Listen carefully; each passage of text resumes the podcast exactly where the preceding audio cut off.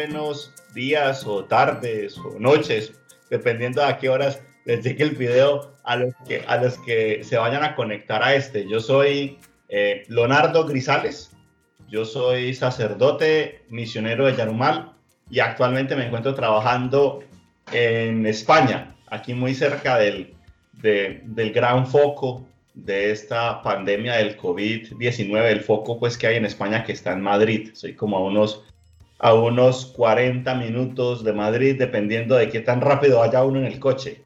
Pero bien, o en este momento pues eh, teniendo esa posibilidad de, de, de, afianzar los vínculos de cercanía en la distancia, que es aprovechar precisamente esos medios de comunicación para, para entablar comunicación con otros. Y bueno, aquí estamos tratando de hacer algo como como diferente, como interesante para estos tiempos de pandemia y para estos tiempos de Semana Santa. Ese soy yo. Bueno, qué bueno, Leo. Bueno, eh, mi nombre es Andrés Felipe Jaramillo, también soy misionero de Yarumal. Actualmente eh, vivo mi sacerdocio, el ministerio eh, misionero en, en, una ciudad llamada Lampang, en el norte de Tailandia. Y también estamos en el centro de esta pandemia, muy cerca de, de China, de Corea, de Japón. Estamos en, en toda esta área de la, de, del Asia, donde, donde la cosa comenzó, como la cosa comenzó en Galilea. Aquí comenzó Así como la cosa comenzó en Galilea, el COVID empezó por allá, comenzó por allá. Por aquí en el Asia, eh, dentro de todo, la, eh, Tailandia pues, se ha visto afectado, pero no pues, en las grandes magnitudes que, que hemos visto en Europa o incluso ahorita en Estados Unidos. En Estados Unidos, sí. América Latina. Pero, pero es, es, ya como viejo conocido. Aquí empezó desde el 12 de enero, el, la pues, esta pandemia, pero ha venido eh, acelerándose su, efecto en las últimas dos semanas. Entonces, bueno, también estamos en en esta situación de cuarentena. Y yo creo que, que esta situación se presta como para muchas cosas, ¿cierto? sí, yo creo que todos tenemos como nuestra mitad del cerebro pendiente de cómo van los números, cómo van las cifras, así no queramos ver. Y la otra mitad está como pendiente de buscar qué hacer durante el encierro. Bueno, hay, hay muchos que están teletrabajando, hay muchos que todavía están estudiando, ¿cierto? Como algunos, como nosotros que estamos en, en la enseñanza online ¿cierto? Que estamos, pues no enseñando, pero sí estudiando. Sí, y, y, este tiempo también es un tiempo también para estudiar y demás, pero yo sé que hay muchas otras personas que aprovechan, y en especial este tiempo de Semana Santa, o lo solían también aprovechar ese tiempo de Semana Santa para, para ver películas, por ejemplo, ¿cierto? Eh, hay maratones de series, hay gente que está muy contenta con la casa de papel. Spoilers, spoilers de la casa de papel. La casa de papel. La casa de papel, sí, sí. Qué lástima. O, la, o, la, película que está sacando lágrimas de todo el mundo, Milagro en la celda 7. Milagro, la, genial. O sea, yo creo que eso, eso, eso, eso es un... cine alternativo, ¿no? Sí, e, el hecho de estar buscando otro tipo, otro tipo de cine, ¿cierto? Yo creo que cuando en esos días que hablábamos tú y yo, era que la gran necesidad que yo veo en este tiempo de cuarentena es de no quedarnos callados, que hay que, hay que decir algo, hay que decirle algo al mundo pues en el que nos encontramos, porque esa es una, una gran responsabilidad que tenemos todos, ¿sí? Y lo otro es que no podemos quedarnos callados en esta Semana Santa tampoco. Hay que hacer que esta Semana Santa sea lo que ya se está convirtiendo, que es algo muy, un momento demasiado especial, un momento diferente para, para, para la vivencia de, de, nuestra fe, de nuestra fe como cristianos en todo el mundo. Entonces, eso, todas esas motivaciones es lo que nos, nos trae a este momento.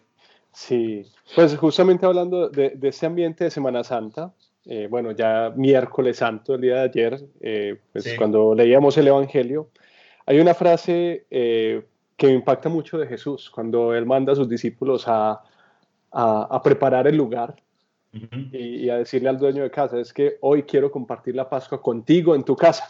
Y yo creo que este año sí que se ha dado de manera literal, sí. de manera literal que empieza tal vez desde el jueves santo como muy, como con mucha zozobra, ¿cierto? Hay alegría, pero hay zozobra, hay incertidumbre de lo que va a pasar, y después el viernes en la noche y, y sábado es una experiencia de profunda tristeza. Y, y después se contrasta, sí, y después se contrasta con un domingo que es una experiencia de mucha alegría, ¿cierto? Eso esto es una montaña rusa de emociones. Claro, para, para, para, los primeros cristianos fue eso, ¿cierto? que yo creo que a veces a nosotros, a nosotros se nos ha olvidado que, que la emocionalidad también es importante de nuestra vivencia cristiana, ¿sí? En la experiencia de fe.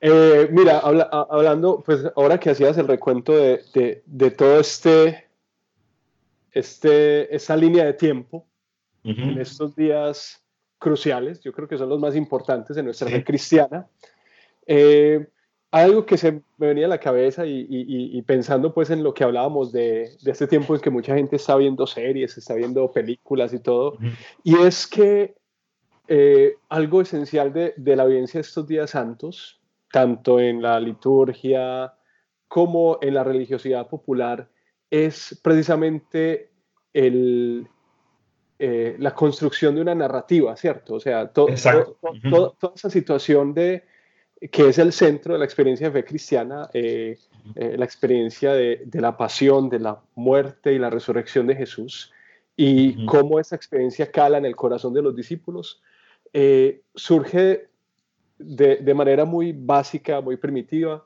desde una narrativa. O sea, cuando, vemos eh, toda esa experiencia, incluso en la misma liturgia, estos días vamos a leer evangelios muy largos, vamos a leer el relato de la pasión. Y yo creo que, que, todos esos intentos de narrativa que surgieron desde los evangelios mismos, de los, desde los relatos de pasión en, en, en Marcos, Mateo, Lucas, Juan, en los escritos apócrifos, en las primeras tradiciones de la iglesia, eh, ha respondido también a la necesidad de la persona de, de poner imágenes. hay que hacer una nota aquí. Evangelios apócrifos. Evangelios apócrifos son escritos, escritos de los primeros siglos de la iglesia. Muchos de ellos no son del tiempo de Jesús. Muchos de ellos son mucho más tardíos, pero tratan de responder, tratan de responder a estos vacíos que en cierto sentido dejaron los evangelios. Si quiere más información, Wikipedia. Siga. Sí. Entonces, entonces vemos que, que las comunidades, eh, en el sentido de, en la, necesidad de entender su fe, pues necesitan un relato. Y yo creo que pasa pues con la, con la historia humana. Y dentro del relato es, es, es, importante que haya una visualización de ese relato. Entonces, eh, durante estos días, incluso la, la misma liturgia, por lo menos en la Iglesia Católica y seguramente en otras confesiones cristianas se tendrá también, eh, la misma lectura de los evangelios, de estos relatos, se hace eh, a modo de drama. Hay personajes, se dividen los lectores y, lo que pasa de ser pues una historia escrita en un libro se va volviendo casi que en una puesta en escena. La, la historia deja de ser historia de letra y se vuelve historia en carne humana historia en personajes. Sí. Entonces, eh, eh, Leo, yo tengo una pregunta para vos. Eh, yo no sé pues, cómo, cómo ha sido tu experiencia de Semana Santa, pero yo recuerdo desde, desde niño que paralelamente con la experiencia de obviamente ir a la iglesia, ir a las procesiones, de ir a las ceremonias el jueves, viernes, sábado, domingo de resurrección, algo que que, veíamos mucho en nuestro país, en Colombia, que es un país católico, un país de, católico. Un país de confesión católica, sí. Sí, pues es libre de, de, libre confesión dentro de la Constitución, pero pues todavía una, una muy fuerte influencia católica, es la presencia de, de, películas de corte religioso en la Semana Santa. Contame cómo eran las, las, películas, la que uno llama las películas de Semana Santa. Sí, sí, nosotros no teníamos nosotros los que no teníamos ni DVDs, ni beta, ni VH, solamente podíamos vernos los 10 mandamientos o, e, entre el lunes y martes santo, entre miércoles y jueves santo, ¿sí? Era la única forma de ver estas producciones de corte religioso, sí, era, era, este momento. Bueno, y cuéntame, eh, eh, ¿te, ha gustado ver esas películas? Claro. Interesante. Hay una gran diferencia, sobre todo, sobre todo cuando uno ve las películas de Semana Santa es que en las películas de Semana Santa uno tiene los guiones, ¿sí? La Biblia son los guiones, los guiones de la película. Y uno puede que uno se sepa la película, ¿cierto? Uno sabe qué va a pasar cuando uno empieza a ver la película. O sea, uno ya tiene el spoiler. Sí, sí, uno tiene el spoiler. Va a ver el final. Entonces, ¿qué es lo que uno ve? Uno verdaderamente empieza a juzgar es, es la puesta en escena, en el que uno, qué, qué tanto uno se une al personaje o no, qué tanto el personaje le habla a uno o no, ¿sí? Yo, por ejemplo, recuerdo Los Diez Mandamientos. Los Diez Mandamientos, eh, que es una película, pues, película que ganó un montón de Oscars, fue la, la producción cinematográfica más cara de su época. Y, y, yo creo que cuando uno veía eso y veía uno el rayo, el rayo escribiendo en las tablas de la ley o el mar abriéndose en dos. El mar rojo abriéndose, ese efecto para los años 50 era... Yo decía, esto, esto tuvo que ser así. O sea, yo lo que creo, yo lo que creo es una... ¿Sí? ¿Cierto? De verdad, sí, sí, porque tiene sentido. Es que véalo, véalo, no lo vio en la película. Y yo creo que, que en cierto sentido se vuelve se vuelve como una, una de, esas, de esas piezas básicas de sobre donde se va construyendo la fe, ¿cierto? Ya después uno estudiará y uno dirá, mm, eh, bueno, no era tan espectacular como se veía en, los tiempos de Technicolor. ¿eh? Ah, Technicolor, sí, sí. No, no, era, no, era, así tan en Technicolor, seguramente, seguramente, pero bueno, o sea, pero, pero la cuestión era eso, era en que la religión se volvía en ese momento algo que impactaba, ¿sí?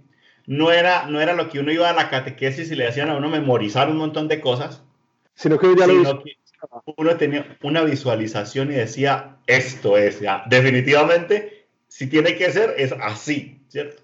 Precisamente por eso, por, por el poder de la imagen, ¿no? El poder de la imagen es, es, es fundamental. Y yo creo que eso ha acompañado bueno, hablando de la experiencia de iglesia propiamente, que quizás es lo que más conocemos dentro de nuestra perspectiva, eh, yo creo que la imagen y, el arte en todas sus expresiones, pues ha ayudado mucho a, encarnar eh, la doctrina y en cierta manera, pues toda esa experiencia de fe, que para que no sea una cosa etérea. Y, yo creo que, que es algo esencial desde las primeras comunidades, o sea, ver que el ser humano necesita ver tocar, tener una experiencia que le ayude a digerir bien toda esa realidad de, aquello que le trasciende, de aquello que le sobrepasa.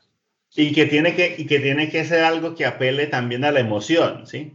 Así Como, como los primeros discípulos tuvieron esas emociones tan fuertes y fueron esas emociones fuertes los que hicieron que la persona de Jesús se quedara tan como tan impresa en la, en la mente de, de las personas nosotros también como seres humanos necesitamos eh, también esa combinación de que no, sea, no sean solamente imágenes, no sean solamente figuras, sino de que haya esa emoción también que logre despertar en cada uno de nosotros para que para que la, para que se puedan para que esas imágenes y esa emoción sean duraderas una cosa está como cuando cuando cuando se dice acerca por ejemplo de, de la atracción cierto cuando te atrae otra persona la atracción es efímera, pero a través de la atracción se crea el amor, ¿sí? Y el amor es duradero, ¿sí? Y eso es lo que celebramos el Jueves Santo, que, que, que lo que los discípulos pudieron sentir como esa atracción, esa cercanía, este, uy, este, este tipo es un, este tipo es un duro, este tipo es un duro. Esa, pero, no se trata solamente de palabras, sino de gestos muy concretos. De gestos muy concretos, sí. Que es que yo me agacho y yo le lavo los pies, o sea, yo me hago esclavo para ustedes. El, el, el servicio, el servicio se tiene que traducir es en, es en, gestos concretos. Y, y, es ahí donde, donde nos pasamos de la emoción efímera a la, o de la pasión efímera a la, a la emoción duradera, ¿sí? De la atracción al amor. Así es. Eh, sí, o sea, a mí también me, eh, me, ha impactado mucho, pues desde niño, todas esas historias y todos esos relatos de, de Jesús llevados también al cine. Porque, o sea, Exactamente, ahí llegamos. Porque es que, porque es que eh, yo creo que le, le permiten a uno empezar a, a formar una imagen o imágenes también, porque lo mismo que pasó con los evangelistas que, que presentaron la persona de Jesús de acuerdo a las circunstancias y a las realidades de las comunidades para las cuales escribieron los evangelios. Yo creo que también la perspectiva de las diferentes películas, que son cientos de películas acerca del tema Cristo, del tema Jesús, de la concepción Jesús, Jesús pues presentan diferentes visiones de, de esta persona que indudablemente para creyentes y no creyentes ha, ha, ha marcado la historia de la humanidad. Cuando vemos las diferentes películas de Jesús, lo que queremos ver es si, si esa película verdaderamente representa y expresa lo, que, lo que yo siento, exactamente, lo que yo creo. Entonces, eh, es como una, un tratar de comprobar, ¿sí? Hay muchos que se sentirán llamados la atención por una película y otros que no sentirán lo mismo. Y yo creo que eh, el fenómeno Jesús, el fenómeno Jesús, si, no, si vamos a mirar a Jesús como un, como un fenómeno totalmente apartado de la comunidad cristiana que, de, de la que él influyó, ¿cierto? Si vemos a Jesús como esa persona, hombre, es una persona que, que como líder, como filósofo, como como ejemplo, como héroe, puede ser representado eh, de, muchas formas, ¿sí? Y, yo creo que, el cine ha tratado, de, ha tratado de mostrarnos también nuestra concepción de Jesús a través del tiempo, ¿sí? Una película de Jesús de hace 50 años o 60 años eh, es totalmente diferente a una película de Jesús de nuestros días, ¿cierto?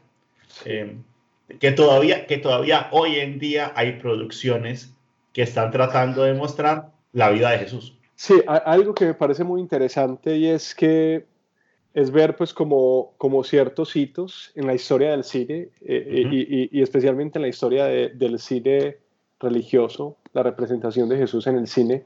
Y ha habido como momentos como fuertes de mucha producción cinematográfica y otros momentos más silenciosos. O sea, sabemos como eh, quizás cuando, cuando el cine empieza hace más de 100 años, muchas de las primeras películas que se produjeron en cine mudo eran películas de corte cristiano, del relato de, Cristo. Eh, una que se me viene a la mente es eh, una película que se llama Indiferencias, que, es un tema de... Trata, trata cuatro historias eh, de manera paralela diferencias. De pronto tú puedes ir buscando los datos y uno eh, que, habla de, para, grandes injusticias. Para, poner, las notas, para poner las notas de, las notas de la, de la conversación. Hable de grandes, grandes injusticias en la historia de la humanidad y, y, una de las historias, de las cuatro historias que, que, que, aparecen en esta película es la historia de, de la pasión de Jesús. Es una de las primeras representaciones en el cine. Otro de los grandes productores, ahora que hablabas de los Diez Mandamientos, es Cecil B. DeMille eh, que, que, que, él produjo, pues, eh, King of Kings, Rey de Reyes. King of Kings, ajá. Eh, dos versiones, la versión muda y la versión hablada, pues, más eh, Technicolor. Entonces, sí, entonces, entonces luego en los años 50, 60 también hubo como un auge del cine religioso. el auge del cine religioso por lo, por lo que, como decíamos, depende mucho, estamos hablando en los 50 que fue una época, una época en Estados Unidos del puritanismo, una época donde, donde la, influencia, la influencia de los grupos cristianos en la vida de la sociedad era muy fuerte. Eh, eh, eh, el, cine, el cine va acompañando precisamente esa evolución histórica de nuestros pueblos. Y a la vez, y a la vez, la persona de Jesús también, sí, porque Jesús está en la mitad de, de, de, todo este movimiento de interpretación cultural, sí los cineastas y la gente van interpretando las palabras de Jesús desde su cultura. Yo creo que nosotros que hemos tenido, yo tuve la experiencia de trabajar 10 años en el África antes de venir aquí a, de venir aquí a España. Y yo creo que precisamente es eso, ¿sí? uno se va dando cuenta que las diferentes culturas van interpretando a Jesús de la manera en que Jesús sigue hablando a la cultura en el momento histórico preciso en el que se encuentra, ¿sí? Nosotros queremos proponer eh, cinco películas, cinco películas que, para nosotros nos parecen, son películas que hablan de una forma especial o, nos parecen a nosotros muy interesantes por la, por la forma como, como presentan esta persona de Jesús. Entonces, yo quisiera empezar, yo quisiera empezar proponiendo precisamente la película que se llama La vida pública de Jesús. Es una película así, setentera, ochentera, que trata, trata de mostrar, em, de reproducir el Evangelio según San Lucas. Ok. Que, que por sí el Evangelio de San Lucas es un Evangelio donde vemos a un Jesús que este es bastante orante, un Jesús que está con los excluidos, un Jesús que no le da miedo estar con las mujeres, que le habla a las mujeres, un Jesús muy igualitario. Cada vez que hace algo por un hombre, después hay una escena con una mujer. Entonces es un, un Jesús que no está recargado hacia ninguno de, hacia ninguno de los grupos donde, donde, donde, donde, de su época. Y sobre todo, y una cosa que a mí me gusta mucho, es un Jesús que come. Es un Jesús que está banqueteando, es un Jesús que va donde el fariseo, que va donde saqueo, es un Jesús, cierto, es un Jesús, es un Jesús muy cercano. Eh, me gusta la película, la película me, me, impacta mucho porque es una, tal vez es una forma muy, muy poco comprometida, ¿cierto? En el sentido en el que, en el que vemos, vemos el, el guion. Bastante fiel al, al texto. Bastante fiel al texto, sí. En el que uno no ve pues a los personajes saliéndose, saliéndose de, del, marco de, la, de, la, película, pero lo que lo hace genial es precisamente eh, el de Jesus Project, el proyecto de Jesús. Eh, encontrarán, encontrarán aquí en las notas también el, el, el, link para visitar. El proyecto de Jesús es, una, es una, un proyecto que se inició por varias confesiones cristianas, que es el de traducir esta película, esta película de la que estamos hablando, la vida pública de Jesús, a la mayor cantidad de idiomas posibles. O sea, en este momento, ayer que consultamos, habían 1803 idiomas a los que se ha traducido.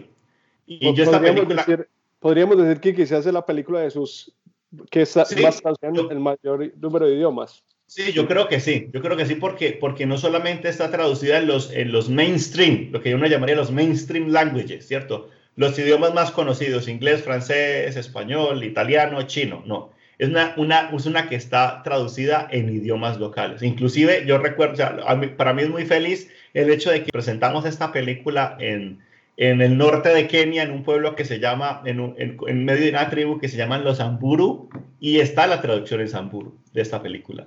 Y la gente decía, yo no puedo creer, yo no puedo creer que Jesús esté hablando Samburu, que Jesús hable Samburu, ¿cierto?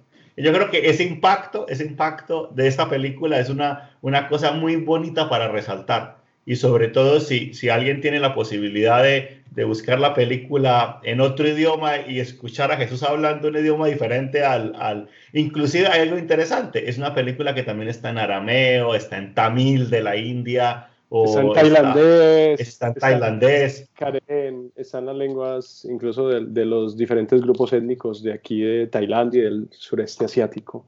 Entonces yo creo que por esto, por este motivo, o sea, la calidad de la película es muy buena, pero yo creo que es el valor agregado de la película, el valor que la hace accesible. Entonces, por, por accesibilidad, yo propongo esta película como para nuestro nuestro, nuestro grupo de películas para, para ver en, esta, en, este, en este tiempo pues, de, de, cuarentena y este tiempo de Semana Santa. La vida pública de Jesús, que es el Evangelio de, según San Lucas, la, la representación escénica puesta en escena del Evangelio de San Lucas. Mm. Y si alguien quiere saber más, buscar en la página eh, de Jesus Project, la van a encontrar aquí en las, en las notas de, de, de este video. Hablando de producciones, también setentudas, casi ochentudas, hay una producción que a mí me ha impactado desde niño.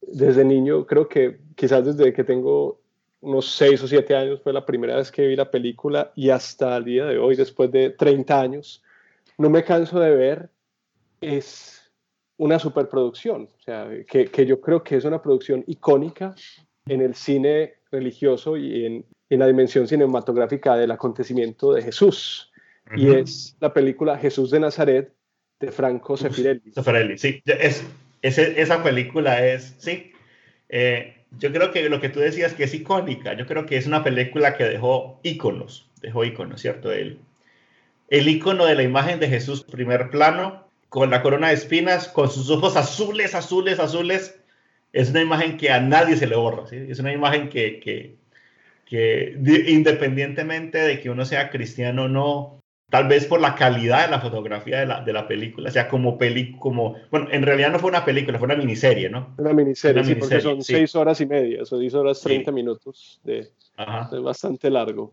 Yo creo que, que, esa imagen de él como, como que nosotros, que, que inclusive para un actor yo creo que es bastante fuerte el hecho de saber que hacer tan buen trabajo en esta película le significó ser Jesús para toda la vida, ¿sí? Este, sí es gente que queda totalmente determinada. Una cuestión que me interesa mucho y me parece importante es como es una producción bastante larga, pues esta, esta serie, esta miniserie de Jesús de Nazaret, eh, obviamente da espacio tanto para la inclusión de diversos relatos del Evangelio, la creación de una ficción histórica a partir de la persona de Jesús.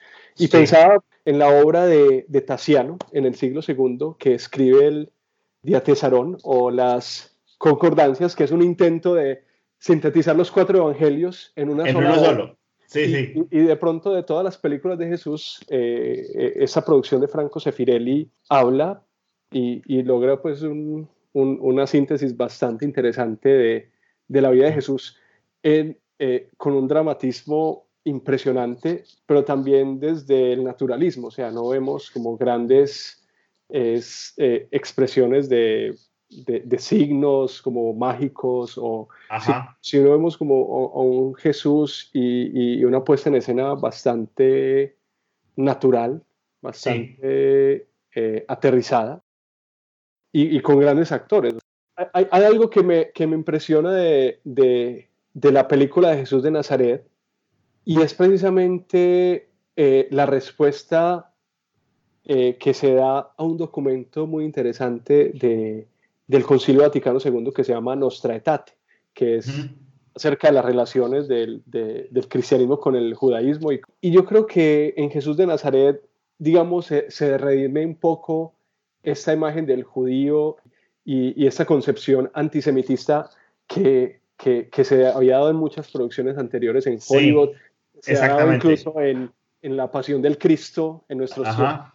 Y es que la puesta en escena de los diversos personajes del judaísmo, entre ellos los discípulos secretos de Jesús, José de Arimatea, Nicodemo, Ajá. eh, Sera, el escriba, o- Sí. otros miembros, el jefe de la sinagoga en Nazaret, eh, Yehuda, Ajá. presentan eh, un, un judaísmo bastante diverso y Sí, presentan un una relación de Jesús con el fariseísmo como movimiento de la época Ajá. mucho más fluida, o sea, eh, presenta quizás Sí. algo que- como lo que pudo haber sido la, eh, la experiencia del Jesús histórico de Sí. los fariseos. Obviamente hay que resaltar, hay que resaltar, los 60s y los 70s, los 60 y los 70s, Estados Unidos se va viendo como eh, la comunidad judía se va volviendo poderosa, inclusive en los aspectos como dirección de cine y demás, ¿cierto? La, la industria cinematográfica tiene una gran participación de, de- de la comunidad judía norteamericana, ¿cierto? Y es la consolidación también del Estado de Israel. Entonces, eh, como, como decimos, ¿cierto? Son, son expresiones eh, culturales que no solamente nos están hablando de la época de Jesús, sino que también nos están dando una, una visión de lo, que, de lo que está pasando en este en momento. la sociedad. Sí, en la sociedad. La emocionalidad, yo creo que esta, esta película lo logra hacer mucho, ¿sí? De, de despertar emociones, de, de que amemos, amemos mucho a los, a los, a los, a los protagonistas.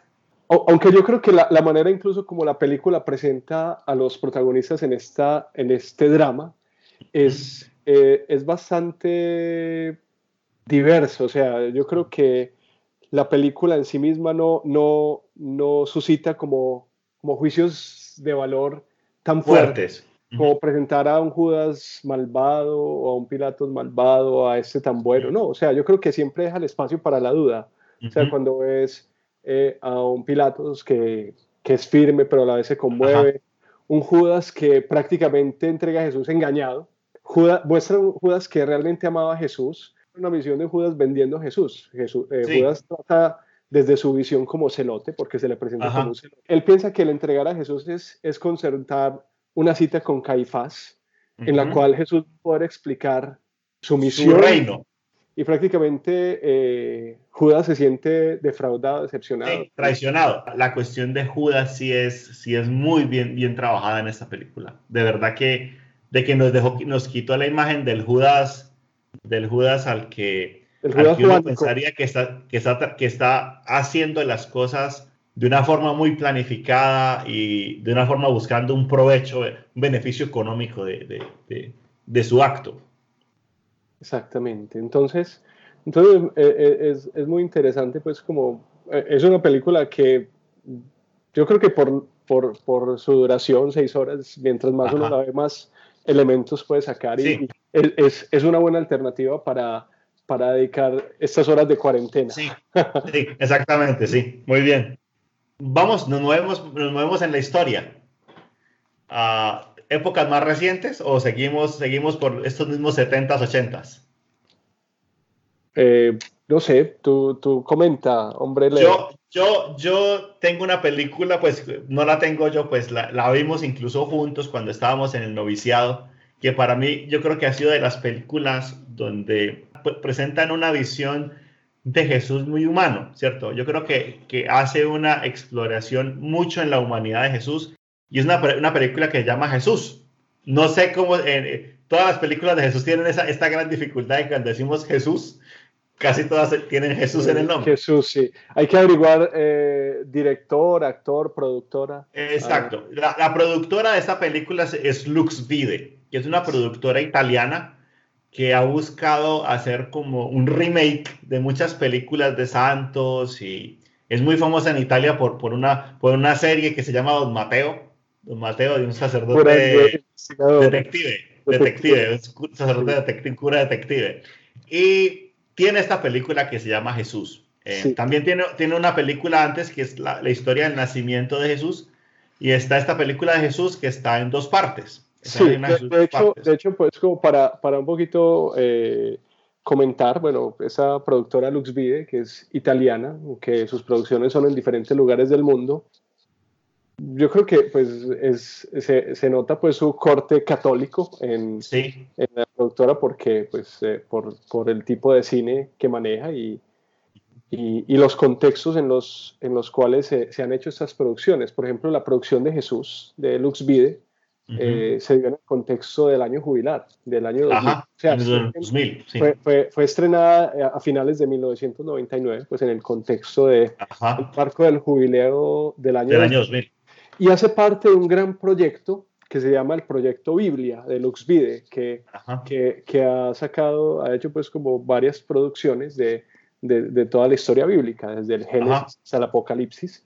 Ajá. Entonces, entonces, sí, que el Apocalipsis es la historia de, San, de, la historia de San Juan, es muy... De las comunidades juánicas, es bastante sí, interesante. Es muy interesante, sí, la película, la película es, bueno, ya habrá tiempo, sí, si, si gustó esto, si gusta esto, sí, se puede hacer una segunda parte. Eh, a ver, eh, de esta película que me, que me llama mucho la atención, me llama mucho la atención la relación de Jesús y sus discípulos, ¿cierto? Jesús no es un ente separado de sus discípulos no es como el líder al que los discípulos están escuchando solamente, es el amigo, es el amigo que está cercanos a ellos, el que cuando están pasando por un lago eh, va corriendo y les echa agua, ¿sí? Esa, esa cosa de, de, de, de, de jugar, sí, de camaradería, de reírse, de, de, compartir. Yo creo que es una cosa que muchas veces, lo que, lo que decíamos de la película, por ejemplo, de la película de, Jesus, de Jesús de Nazaret, ¿cierto?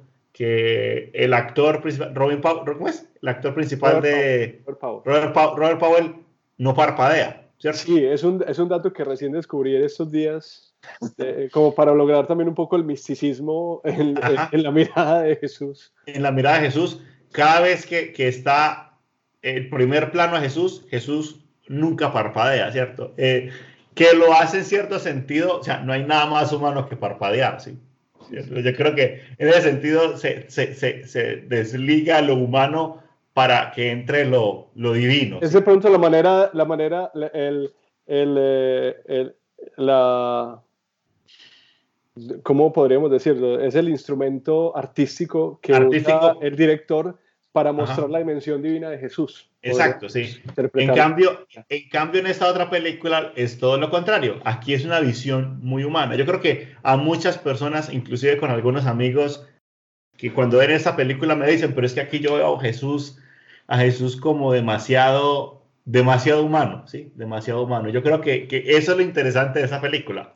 Es una película donde uno verdaderamente puede puede tener como esa cercanía, esa, esa cercanía de sentimientos. Y lo, lo, mismo, viene lo mismo, ¿cierto? La cuestión histórica, o sea, históricamente está mucho más cerca, está mucho más cerca a nuestra generación, porque demuestra esas categorías que también son importantes hoy, de contacto, de cercanía, de, de, de, que, de que, Jesús está todo el tiempo tratando de que, de que, sus, de que sus amigos eh, entiendan lo que él está diciendo, ¿sí? Yo creo que esa, esa es una película que también vale mucho la pena para ver y que explora esta, esta dimensión.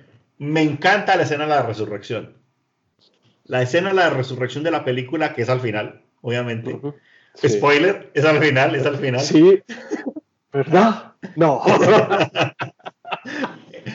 la escena de la resurrección es genial. Me gusta la escena de la resurrección. Yo creo que de las mejores escenas de resurrección esta. Sí, sobre todo, sobre todo cuando Jesús dice a sus discípulos, ya estaré con ustedes hasta el último día, hasta el fin de los tiempos. Y la manera como el director lo expresa es bastante interesante. Eh, ya les pondremos los enlaces para que ustedes la vean y que y de pronto puedan ver. Pues, spoilers sobre la historia de Jesús pues los van a tener siempre porque aquí ya saben la historia, pero, pero qué bueno para que vean este, es, eh, eh, este elemento artístico que pone el y yo creo que, que, hay otros. Por ejemplo, la, la, película de Jesús va mucho con los flashbacks. O sea, esa película eh, no, no narra los relatos de infancia eh, como tal, no, no, sigue una secuencia, pero sí hay como recuerdos. Y, y, el autor eh, toma fuentes tanto canónicas, es decir, los, los, evangelios como no canónicas, lo que hablamos ahora de los evangelios apócrifos, vayan a Wikipedia para preguntar. Vayan a Wikipedia. Los evangelios apócrifos, los relatos de infancia que no, que, que, no están consignados en la Biblia canónica que nosotros. Ajá. Pero eh, sin, llegar, sin, llegar a, sin llegar a forzar los argumentos, ¿cierto? Exactamente, solamente son flash. Sí, exactamente, sí. Ajá. sí. Eh, otra cuestión que, que, me parece interesante, eh, una de las escenas que me parece muy interesante es la escena de las tentaciones en el desierto. Las tentaciones en el desierto nos muestran también ya una contextualización de... más, más moderna. Sí. sí, porque muestran eh, obviamente las tentaciones tradicionales que conocemos en la escritura, pero les dan una, una dimensión más de nuestro tiempo. Y vemos a un Jesús que es tentado no solamente en ese momento, sino hasta el último. Hasta el último momento. Es como la primera, no sé si te acuerdas de la primera imagen de la película. La primera imagen de la película es, es, un sueño. Es un sueño es un sueño visión, ¿sí? De guerra, de dificultad, y Jesús se despierta al lado de José. otro elemento que es muy válido de esta película de, Jesús, de, de Lux Vide, es también como la película, ahora que hablabas de la dimensión humana de Jesús, como la película, eh, como muy pocas, quizás de pronto lo vemos más en el cine en nuestro tiempo, van presentando el, proceso de la conciencia de Jesús. Sí. O sea, el proceso, la autoconciencia de Jesús. Sí, la autoconciencia de Jesús, sí. Eh, creo que hay una conciencia permanente de su filiación con el Padre, pero, pero, pero si vemos un camino de Jesús, un camino de, descubrimiento que es muy acompañado también por José, por María, por Juan Bautista, por, por sus discípulos. O sea, yo creo que, creo que Jesús también se va dejando interpelar por, por las realidades, por, por las personas que encuentran en el camino, por, por aquellos con, con, los que tiene relación para ir descubriendo sí. cuál es su uno Ve, sí, uno ve un Jesús que aprende, ¿sí? un Jesús que, que, va aprendiendo, o sea, no solamente en la cuestión de su conciencia, sino que inclusive su relato, eh, su forma de hablar, es precisamente de que, de que él observa y, y, va aprendiendo. Yo creo que esa es una cuestión de humanidad que, que puede pasar muy desapercibida y que, y que hace parte de lo que nosotros somos como seres humanos, ¿cierto? Es la capacidad de, la capacidad de ser mejores, ¿sí? Y somos mejores a partir de aprender y de verdad que sí, en la película se nota eso, se nota mucho la, la, la cómo Jesús va aprendiendo eh, en, los, en las diferentes escenas que van pasando en su vida, ¿cierto? Hay una escena en, en esa película de, de, de justamente después de que muere José, que Jesús está trabajando en carpintería ah, y no se logra concentrar. Sí, sí, sí, sí, sí, Dice, yo no puedo hacerlo también como lo hacía mi padre. Como lo hacía mi papá. Y, y, María empieza a contarle recuerdos de, de, José, empieza a contar pues la experiencia de cuando le, le dice a José de... de la pero lo cual es, es, una escena también muy bella porque María le comparte a Jesús su experiencia de confusión, de, de no saber qué hacer y cómo salieron adelante en ese momento. Y, en ese momento. Y era el incentivo para que, María es el incentivo para que Jesús vaya y busque sus respuestas. O sea, Jesús sabe, lo que Juan. Tiene, sabe lo que tiene que hacer, sabe que, que, tiene que actuar, pero, pero hay muchas cosas que no tiene claras. que no sabe cómo, ¿sí? Que no sabe cómo. O sea, no sabe cómo. yo creo que no es herejía y eso, y eso lo vemos en los documentos de la iglesia y de grandes teólogos el, descubrir que, que la dimensión humana de Jesús pues no, se, no, no va en contra de su divinidad. O sea, la dimensión de humanidad, eh, el, el, sentirse limitado frente a sus barreras culturales y temporales y sociales, pues no, no, no, no connota pues la situación de pecado. O sea, muchas veces hablamos de, de, de, este pasaje de la carta a los hebreos. Eh, es semejante en todos nosotros, menos en el pecado. Pero es que el, pecado no, el, no pecar no excluye que él eh, haya tenido que aprender. Que haya exacto, el hecho de aprender, el hecho de tener que aprender, el hecho de tener que. El, tener el miedo al, fallar, ¿no? Yo creo que eso es una cosa que es muy que también es muy clara, ¿cierto? No es tanto el, el, la, la, cuestión de aprender, sino también la, la cuestión de el miedo a embarrarla. ¿sí? Cuando dice, uy, qué, que también se nota, ¿cierto? Y es muy humano. Yo creo que, yo creo que si, algo, si algo en esa película nos ayuda a nosotros ver es precisamente esa, esa humanidad de Jesús.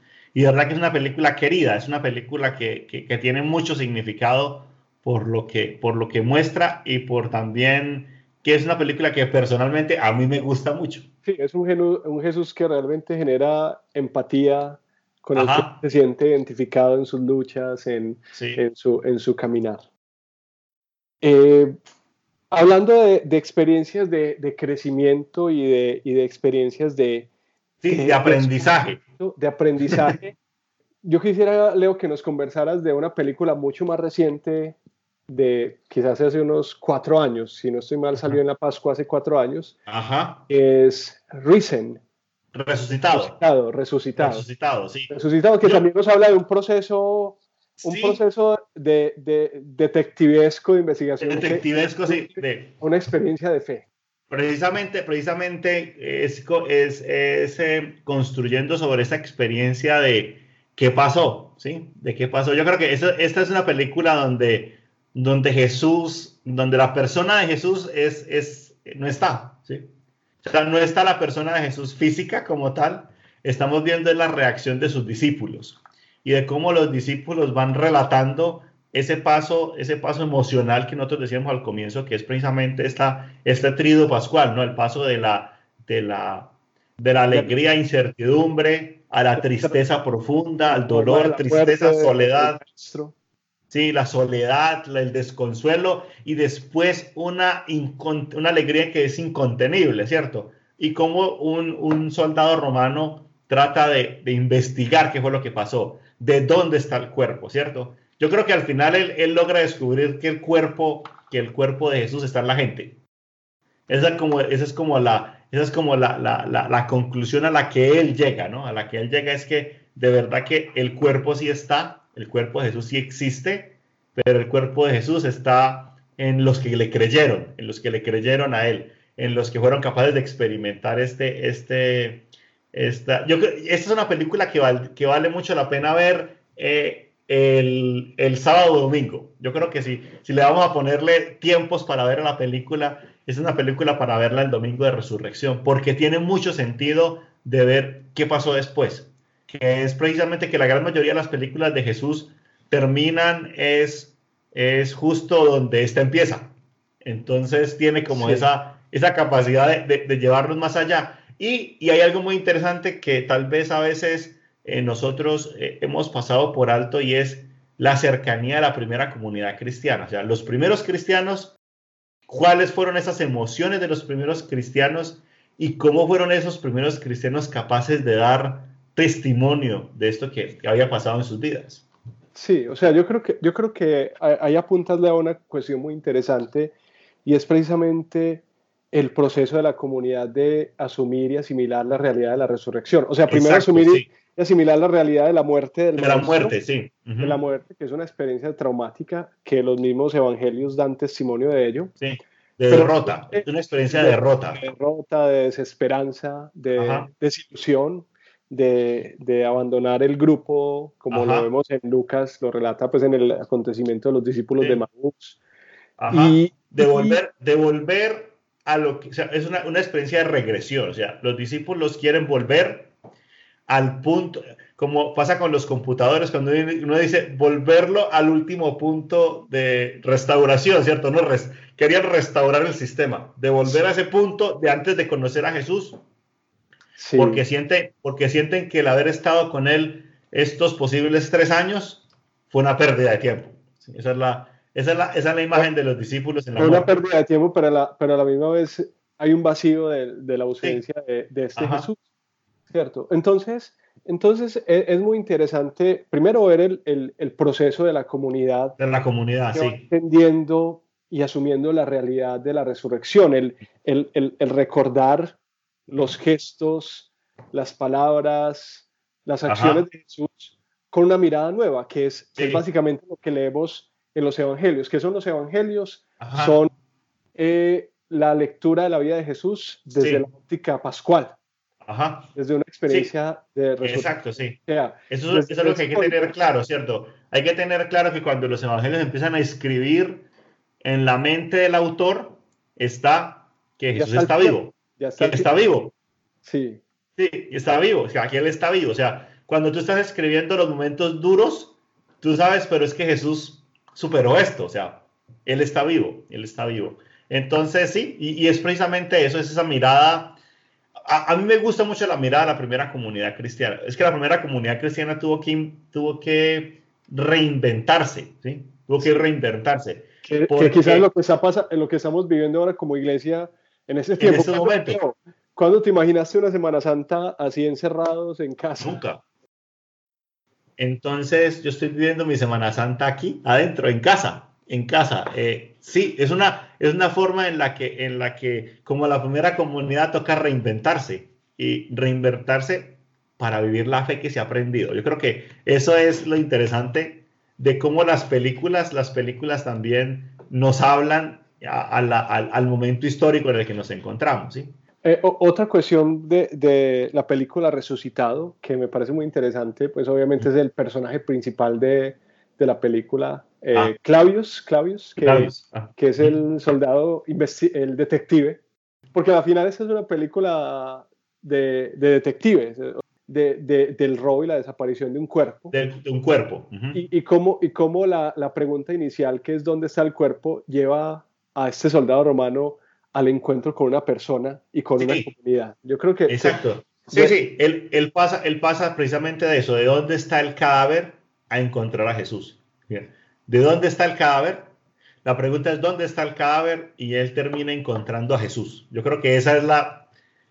Esta película hay que verla esta película, yo creo que de, si, si, uno va a decir que las películas, de las películas o miniseries que estamos hablando, yo creo que es una película que también vale la pena verla.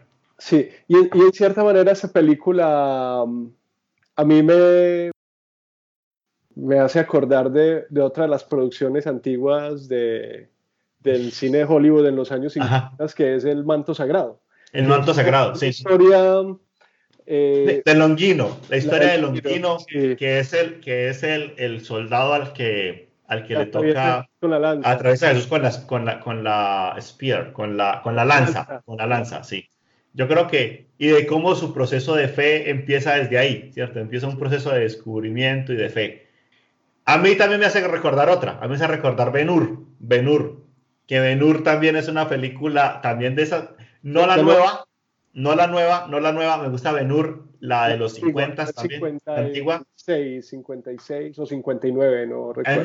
Me parece, me parece una, una película, sobre todo porque es la experiencia de, de este, de Judas Benur, ¿cierto? De Judas Benur, que descubre, descubre poco a poco cómo eh, el amor lo cambia. Leo, hablando de, de reinventar esa experiencia de fe y, y en cierta manera de, de poder actualizar lo que llamamos el misterio de Jesús uh -huh. en nuestros días. Eh, yo creo que también ha habido algunos intentos cinematográficos eh, que han procurado eh, sí. un drama de Jesús. ya, ya sé a dónde vamos y vamos a empezar a hablar de algo que a mí me pareció muy raro. bueno, vamos a hablar de, de, de, una de las películas más raras para, para Leo. Pero yo creo, que, que sí. O sea, es, yo, yo, creo que algo muy interesante precisamente de la experiencia, de la experiencia del fenómeno Jesús, ¿cierto? Si, lo que decíamos nosotros, si vamos a hablar de Jesús solamente como la persona, sacándolo de la religión, sacándolo de la experiencia de iglesia, eh, es una persona que, que, que, verdaderamente inspira, inspira. Y yo creo que hay algo que, que hay que ver cómo, cómo esa persona de Jesús inspira a muchas personas y logra, eh, y, las personas logran unirse, unirse de, tal forma a, ese, a esa persona de Jesús que, que, son capaces de vivir lo que Jesús vivió, ¿cierto? Yo creo que es una, es como una, como la lectura que yo lograría ver de, de esta película que tú vas a hablar. Sí, bueno, eh, hay, hay una película, yo creo que es bastante poco conocida en muchos ambientes, en los ambientes más populares, de pronto en el ambiente de, de cinearte, quizás puede tener pues, más conocimiento, pero, pero sigue siendo una, eh, una producción que nos presenta una visión de, del acontecimiento de Jesús desde una mirada nueva y es una producción canadiense llamada Jesús de Montreal del año 1989. Esa película nos habla de, de un passion play, de un, de un de, un teatro de la pasión, de un drama. De teatro de la pasión, sí, como una, una como lo que nosotros llamaríamos una, ¿qué? Un, un, este, un via cruz en vivo. Un via cruz en vivo, sí. En, en, un santuario en Montreal. Eh, el párroco, el, el, santuario y, especialmente este drama de pasión, este, este, este via crucis en vivo. El padre Leclerc, se llama el padre Leclerc. Leclerc. Eh, Leclerc. Eh, pues, es bastante popular, pero obviamente él quiere actualizar un poco el libreto y, quiere eh, presentar como algo más novedoso y llama a un, un actor, Daniel, Colom, Daniel Colom, que, que, es un, un, gran dramaturgo, no, no en el ámbito de la fama, pero sí un hombre bastante reconocido en el mundo de, del teatro, para que actualice el, eh, el libreto de, de este este drama de la pasión. Eh, entonces él empieza a hacer pues su investigación teológica histórica sobre los nuevos hallazgos de Jesús. Eh, lo, interesante de esa película, bueno, pues como tú dices, eh, Daniel empieza a llamar actores, a invitar. Poco ortodoxos, sí. Poco ortodoxos. Poco ortodoxos, ya. En, la en el sentido que son poco, son poco no, no quiero hablar de poco ortodoxos, de que no sean religiosos, sino que, o que sean sino que son poco ortodoxos incluso dentro de la escena de la actuación. ¿sí? Dentro del género, sí, porque son... Dentro del género de actuación, sí. Eh, alguno que, como tú dices, este que hace doblajes de voz en películas pornográficas. Pornográficas. El que trabaja en películas de corte científico, en la producción. Eh, la modelo de... La modelo, es una modelo, es una modelo para, para, para que ella dice, yo estoy, o sea, me van a perdonar la expresión, aquí en España es muy aceptada, sí, que yo trabajo con el culo, o sea, lo importante es que tiene, que tiene una muy bonita retaguardia y eso es lo que, vende. tiene, que tiene que mostrar, sí. Y, y, otra de las actrices que, que hace parte del, del drama viejo y, que tiene pues una relación sentimental con el, con el cura, con el cura, de la, con el cura del de eh, párroco del santuario, sí. Lo interesante es del proceso de la producción de este drama de la pasión es cómo eh, primero se empieza a gestar como una comunidad de vida en este grupo de actores. Sí, sí, sí. Y, ellos logran eh, adaptar el drama creando un gran impacto en el público, pero un gran descontento en las autoridades religiosas. Sí, es, es esta búsqueda en la que él trata de, en la que él descubre que la mejor forma de hacer este passion play, esta, esta, esta obra de teatro parroquial, por decirlo así, es acercarse lo más posible a la humanidad y la historicidad de Jesús. Sí, lo interesante, y, yo creo que es ahí donde pues, está también el corazón de, de esa película, es cómo de una manera imperceptible la historia de Jesús empieza a repetirse en la historia de estos actores. O sea, de una u otra manera, ellos empiezan a asumir el papel de lo que van haciendo. Exacto, sí. De ellos que, están en que las autoridades están en contra de ellos, que les están prohibiendo hablar en el templo, ¿cierto? De que los echan, de que los echan del templo. Esa es una cosa fuerte, de que este chico... censura. Es censurado, de que este chico... Eh, empieza a que antiguamente él no le hubiese preocupado pues que a una de las muchachas la hagan la hagan desnudar para hacer una, una, una, una, comercial. un comercial y él es capaz de levantarse y decir esto no está bien, ¿sí? Entonces, que es capaz como de, de, de, hablar en contra de la injusticia que está pasando y por ese hablar en contra de la, de la injusticia eh, empieza a ser perseguido, ¿sí? Porque lo, lo, llevan a la cárcel. Es como Jesús de Montreal, es quizás una parábola. Es una, parábola. De, de, Jesús y en cierta manera una actualización del drama de Jesús en la vida de unos actores en un contexto muy concreto que es es la ciudad de Montreal, Canadá, eh, en finales de la década de los 80, que, que, yo creo que es válido en la manera de cómo también la cultura popular se va apropiando de, del personaje, de la persona de Jesús, de la persona de Jesús. para también rescatar o fortalecer ciertos valores del Evangelio que todavía tienen vigencia en la actualidad y también hacer una denuncia social de estructuras que han oprimido al ser humano en tiempos de Jesús y que lo siguen haciendo en el tiempo actual. en, el tiempo, actual, sí. Estructuras religiosas, económicas. Eh, y personales. Y personales. Cuando tú ves, por ejemplo, la figura del cura, del padre, eh, el, padre, el padrecito, cuando está hablando, dice, yo no me veo, no me veo fuera de esto, ¿sí? Y también están esas propias, esas estructuras que también uno se ha impuesto. Yo creo que eso es una, una, una cuestión de, de, poder mirar. Para mí, yo digo que la película tiene como, es una película como, como con dos partes, ¿sí? Hay una primera parte, que es la primera hora de la película, en la que uno final, uno podría decir, yo termino de ver la película aquí y yo quedo contento, ¿sí? Y está la, la decisión de ir a la segunda parte de la película, ¿sí?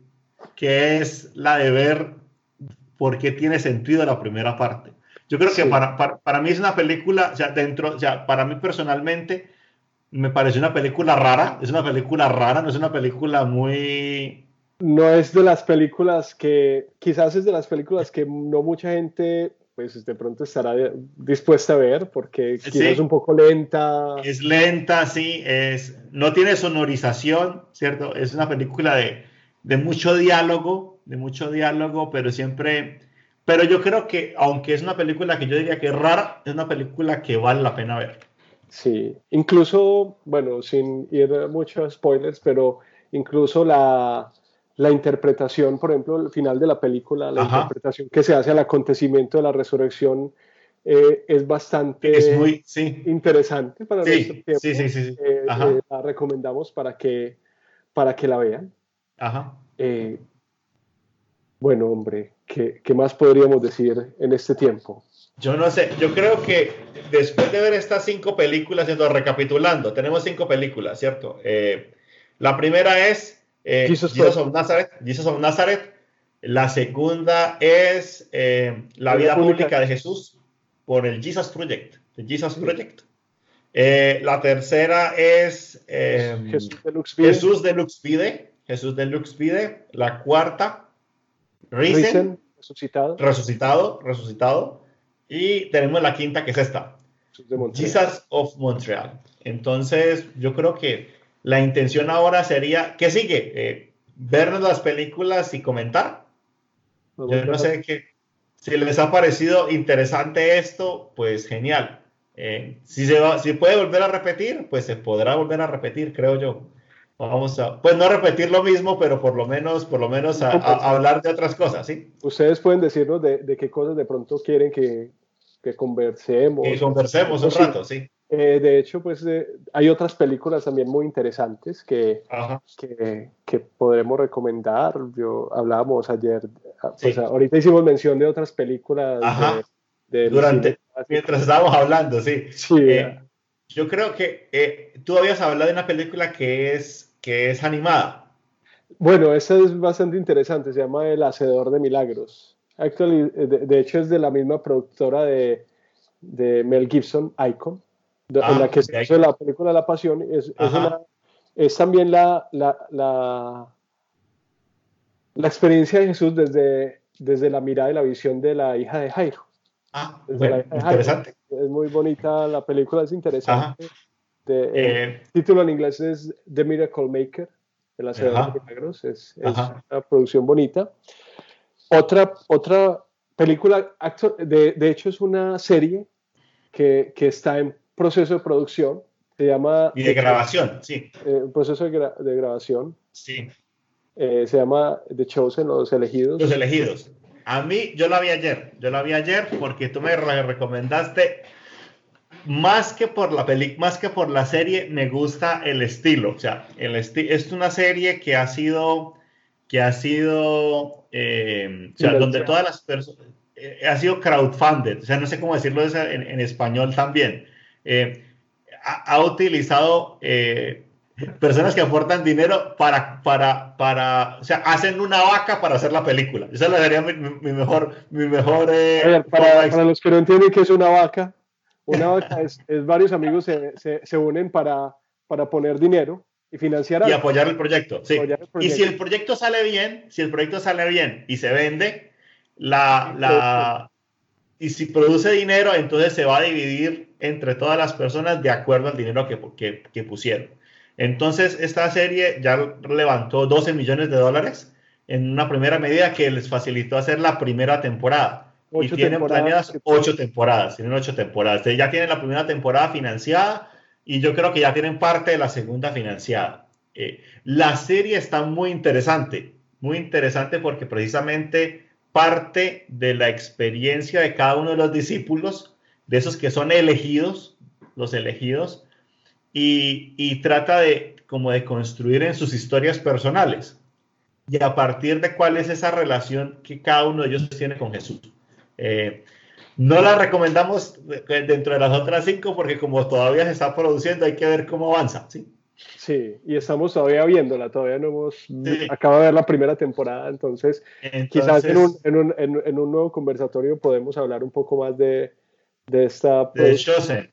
Y yo creo que valdría la pena, valdría la pena que se le hablara un poquito porque, porque yo le veo futuro, o sea, tiene futuro tiene mucho futuro en la puesta escénica. O sea, además que el director es una persona muy creyente. O sea, es una cosa que es, cuando uno ve hablar al, director de la serie y de cómo cuenta, o sea, si uno, si eh, él, va a estar el link en YouTube, aunque estás en inglés, pero para los que, los que se atrevan pues a, y entiendan inglés y vean al director hablar, eh, el director cree mucho en su proyecto. bueno, yo creo que todos los directores creen en sus proyectos, pero este tiene una, una, una visión bastante interesante acerca de cómo eh, este proyecto vale la pena y cómo muchas personas en el mundo piensan lo mismo y han contribuido económicamente para que, para que se pueda realizar. Entonces, e, es interesante la puesta en escena y es interesante lo que está alrededor del proyecto de, de grabación. Entonces, por eso también vale mucho la pena y yo creería que, que, que sería también valioso verlo.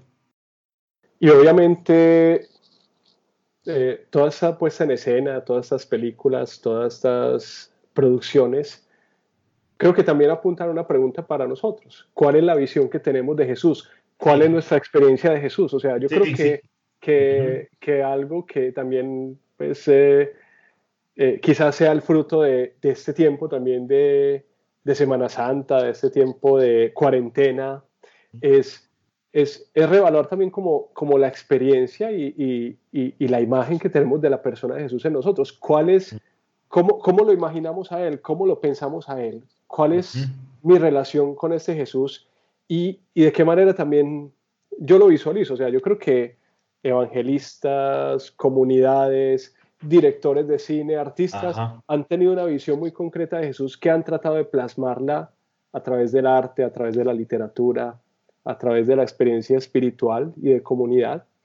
y, y, para, especialmente para las personas que, que, nos decimos seguidores de Jesús. O sea, yo sé que muchos de los que estarán viendo este video son gente creyente, muchos son creyentes, pues es también preguntarnos, bueno, y, o confesionales, o muchos no son, son creyentes, pero no confesionales. Confesionales, gente que, que, que, también, que también eh, valora la persona de Jesús, el Jesús histórico, eh, o, o, estudiosos de la historia que, que, que, comprenden el impacto también de, de Jesús en, en, la historia del ser humano. Entonces, entonces yo creo que valdría la pena en este tiempo preguntarnos, bueno, y, y, y cuál es la imagen que yo tengo de Jesús, cómo, cómo yo imagino a Jesús, cuál es la experiencia que tengo también pues, de, todo esto que me han contado por muchos años, de todo esto que he visto. he visto. He visto a través de estas puestas en escena, cómo eso tiene impacto también en, en la manera como concibo y, en cierta manera me relaciono también con, con esta persona de Jesús. Yo también diría, yo también diría que nos queda un gran reto, o sea, el gran reto que nos queda a todos nosotros es, es saber que, que, que así como necesitamos la acción, la acción pues para poder, eh, para poder ver esa, esa presencia de Jesús, necesitamos, eh, como, como, dicen usualmente en las películas, ¿cierto? Luces, cámaras y acción, necesitamos esa acción que es esa vida de Jesús, esos personajes que nos hablan de Jesús y que hacen cosas, yo creo que también a nosotros se nos exige lo mismo, ¿cierto? En que nosotros tenemos que la mejor forma de, de, experimentar la vida de Jesús es haciendo, es, es, siendo capaces de expresar con nuestras, con nuestras acciones que, que, que verdaderamente la presencia de Jesús no es solamente una idea, sino que la presencia de Jesús es verdaderamente algo que, que me interpela a mí hacer algo, que Él fue capaz de hacerlo, que Él fue capaz de hacerlo, que lo que Él hizo eh, dejó una marca en, en la historia de la que aún hoy se está hablando, pero que se nos invita a nosotros también para que sigamos dejando nuestra marca, ¿cierto? Nuestra marca junto con Jesús, que estamos en un momento de cuarentena, que hay personas que están pasando hambre, que los problemas en el mundo siguen, ¿sí? Y que, y que nosotros no podemos creer que nuestra vida se acaba, se acaba donde, donde, empieza la, donde empieza la calle, sino que, nuestro corazón tiene que seguir siendo universal y siendo, tiene que llegar a esas personas que, también se encuentran en, necesidad y que nosotros podemos contribuir con acciones concretas, ¿sí? Eh, siendo la primera ella es la oración, siendo la primera ella es la, capacidad de, decirle a, a Dios que hay otras personas que también son importantes y que necesitan de la ayuda más que yo, ¿cierto? De poner al otro primero que yo. Yo creo que eso sería como el gran reto que nos deja la vida de Jesús ejemplarizada de tantas maneras y sobre todo en tantas, en tantas películas. Sí, yo creo, yo creo que eh, lo que sí vemos en cualquiera de estas producciones es que realmente la persona de Jesús nos motiva a la acción, nos motiva al compromiso y, y, y es un aliciente para nosotros para, para descubrir que ese Jesús que se la jugó por el otro, pues nos invita a jugarnos también por el otro. y hacerlo pues obviamente desde los elementos y desde las circunstancias en las que estamos viviendo. Y desde lo que somos y desde el lugar donde, estamos. Donde, estamos. Desde la casita. Desde la casita en ese momento. Hay que estar en quédate en casa. Quédate, en casa. Quédate en casa. ese tiempo tenemos que estar juiciositos. Eh, quien creyera, hombre, Leo, que la mejor manera de hacer algo por la humanidad es no haciendo nada. No haciendo nada, sí, increíble. Y entonces aprovecha que este, que este ocio sea un ocio creativo y un ocio que nos acerque, y un ocio que nos acerque, que nos acerque más a, a esta experiencia de Jesús. Ojalá que les haya servido esta conversada, larga conversada, y que si alguno llega hasta el final, que alguno llega hasta el final, que por favor nos diga, a ver qué tal les pareció. Bueno, Leo, cuídate. Hermano, tarde pues. Un abrazo, cuídate. Feliz Pascua.